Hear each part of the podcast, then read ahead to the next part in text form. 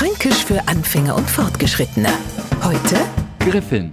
Most nicht du alles o Griffin. Na, man nicht. Vor allem, weil man sich schmutzige Finger holen kann oder was kaputt machen kann. Und darum wundert's mir auch gar nicht, dass ich einmal auf einem Markt, wo es so ein kunsthandwerkliches Zeug gegeben hat, ein Schild gesehen hab, auf dem gestanden war, nicht o Griffin. Das hab ich auch noch nicht gesehen. Ein Verbotsschild nur für Franken. Und ich hab mich gefragt, was machen denn jetzt die armen Menschen von etwa da, die das nicht lesen können. Sie äh, so Figürle in die Hand nehmen und genau betrachten. Die kriegen wahrscheinlich vor der Standbesitzerin derart eine auf die Griffel, dass nie mehr zu uns kommen.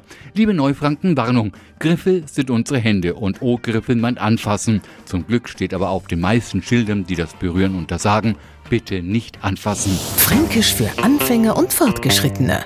Täglich auf Radio F. Und alle Folgen als Podcast auf podu.de.